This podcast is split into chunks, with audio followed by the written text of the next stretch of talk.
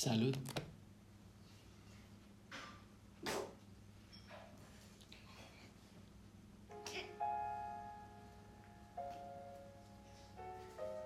Esa no es. Esa es. Esta es Claro de Luna de Claude Debussy. Esa es el planeta. Es un planeta. Porque empezamos otro mundo, día 34. Empezamos las moradas segundas y empezamos la segunda canción del cántico espiritual. Y también Abraham que sigue recorriendo varias partes de la tierra como nosotros.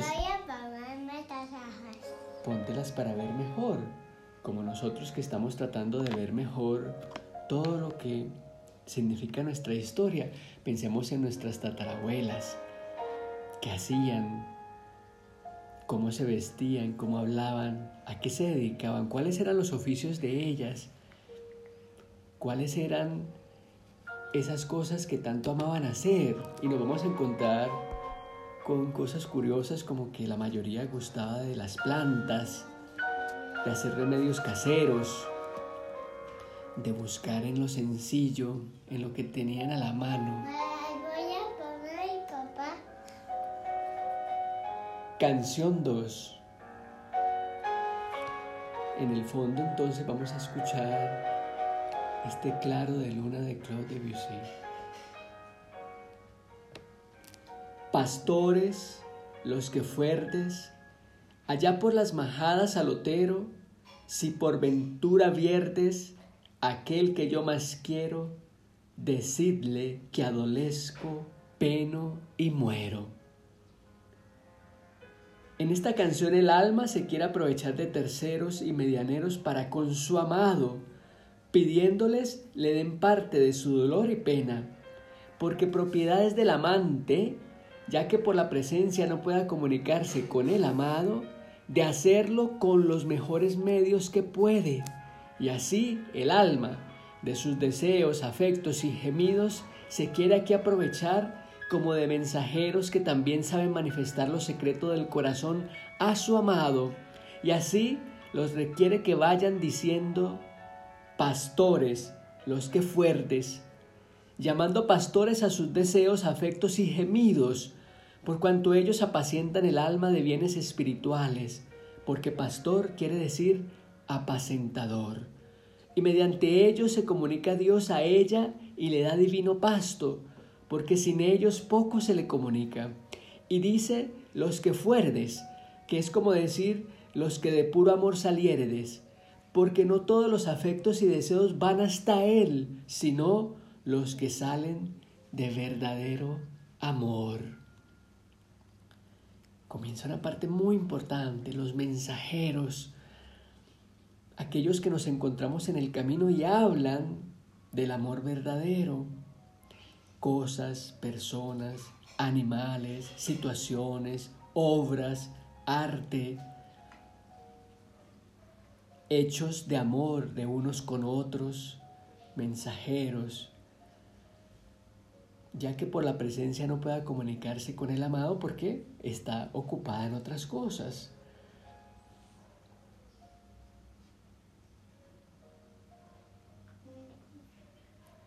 Se quiere aprovechar de sus deseos, de sus afectos y gemidos, de todo lo que le pasa.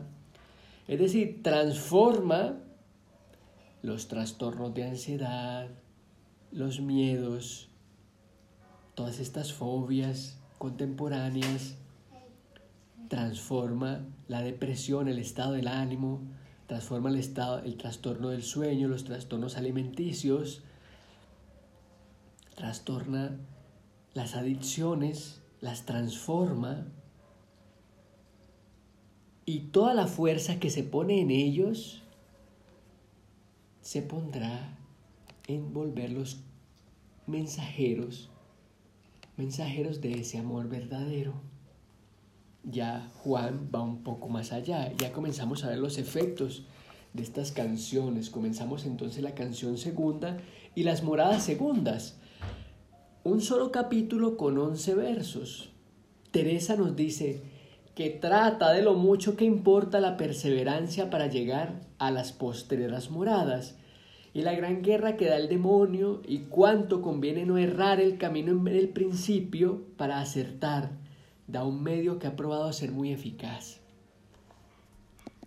Son muchas las personas las que nos escuchan, las que están con nosotros en este camino. Y qué bello, y qué bello saber que estamos acompañando nuestro camino. Que estamos acompañando nuestro camino de, de alegría, de perseverancia, porque si estás escuchando es que estás perseverando en el camino, en la forma de construir una vida nueva. Hagamos un momento de silencio escuchando este claro de luna.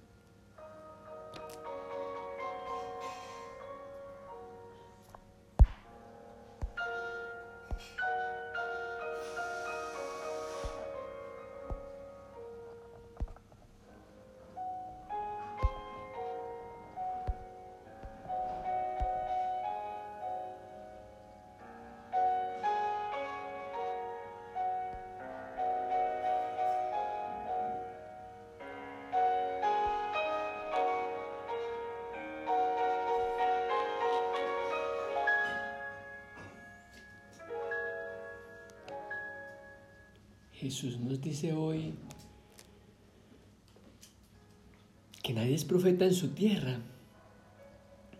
Quizá nos cuesta trabajo la familia porque es nuestra tierra, a eso se refiere Jesús, a nuestra familia, por todas las situaciones de enredos emocionales que se suscitan en ella y es difícil ver las cosas claramente estando dentro de la familia. La única forma sería que todos se transformaran al unísono, sobre una misma vía, pero andamos muy dispersos.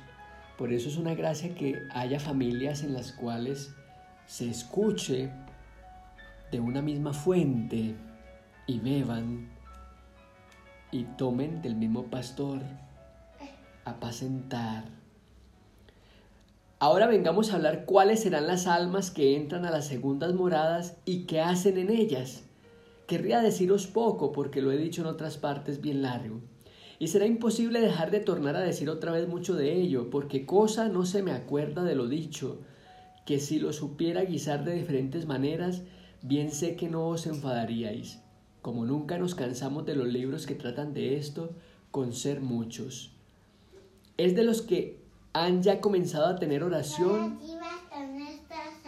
y entendido lo que les importa, no se quedar en las primeras moradas mas no tienen aún determinación para dejar muchas veces de estar en ella, porque no dejan las ocasiones, que es harto peligro.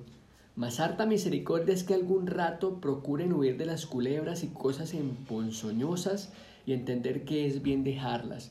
Fijaos, eh, hoy Simón ha insistido en que quiere subir, en que quiere subir con unas gafas en la mano. A veces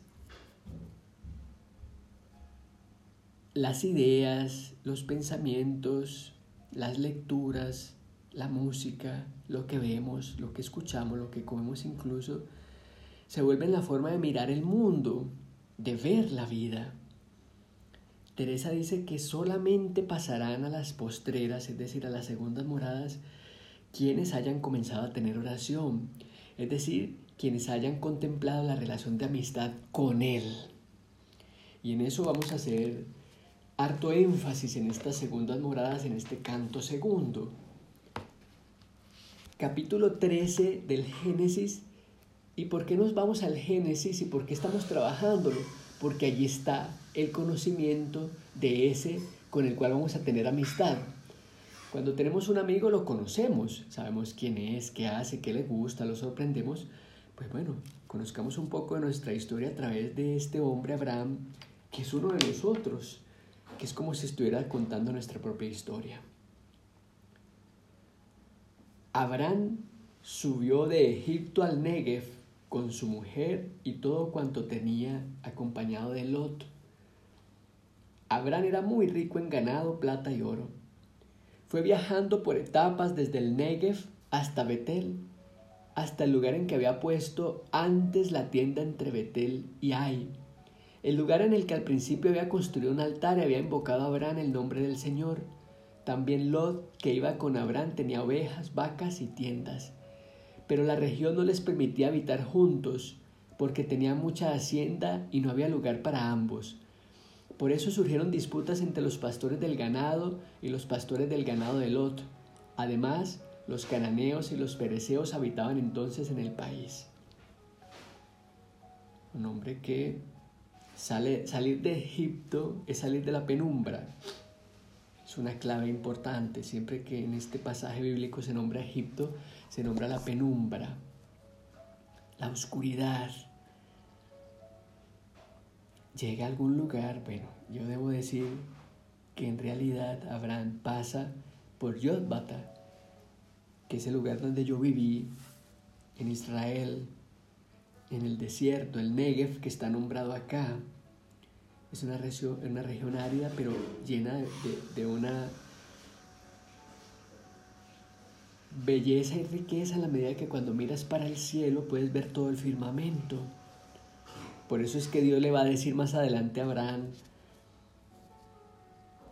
mira, no podrás contar tu descendencia porque serán miles de millones, como las estrellas que ves.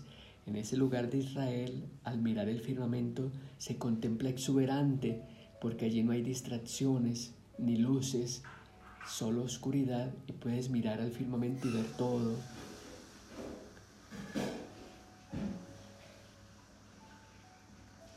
Este era el lugar en el que el príncipe había construido un altar y había invocado a Abraham el nombre del Señor. Aquí ya comienza a aparecer una historia muy bonita. ¿Cuál de nuestros familiares fue el primero que invocó el nombre del Señor? No tenemos una idea precisa, pero sí que podemos rastrear quién en nuestra familia ha sido esa influencia fuerte para llevarnos por estos caminos desde niños. Bueno, en mi caso indudablemente que son mis abuelas, las dos visitantes de la iglesia, del templo, habían construido un altar la pista para saber quiénes fueron es quiénes nos llevaron al altar, con quienes fuimos de la mano al altar. Mi madre también, evidentemente, que siempre estuvo allí. Son mujeres las que generalmente nos han llevado al altar. Por eso la importancia de la mujer en esta historia que relata historias de hombres, pero la mujer está allí presente y es lo que tenemos que descifrar. Dios escondido está en una mujer contemplando escondido. No son las protagonistas que se ven todo el tiempo, pero están allí y son las que engendran, las que conciben, como lo va a hacer María. Aquí comenzamos a comprender esto.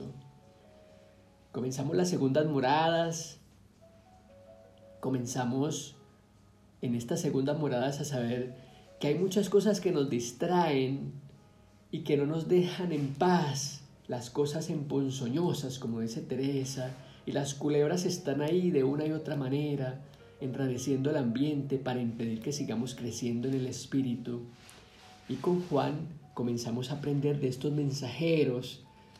Hagamos un inventario de cuáles son los mensajeros en este momento en nuestra vida y rastreemos a aquella mujer que nos llevó al altar. Día 34.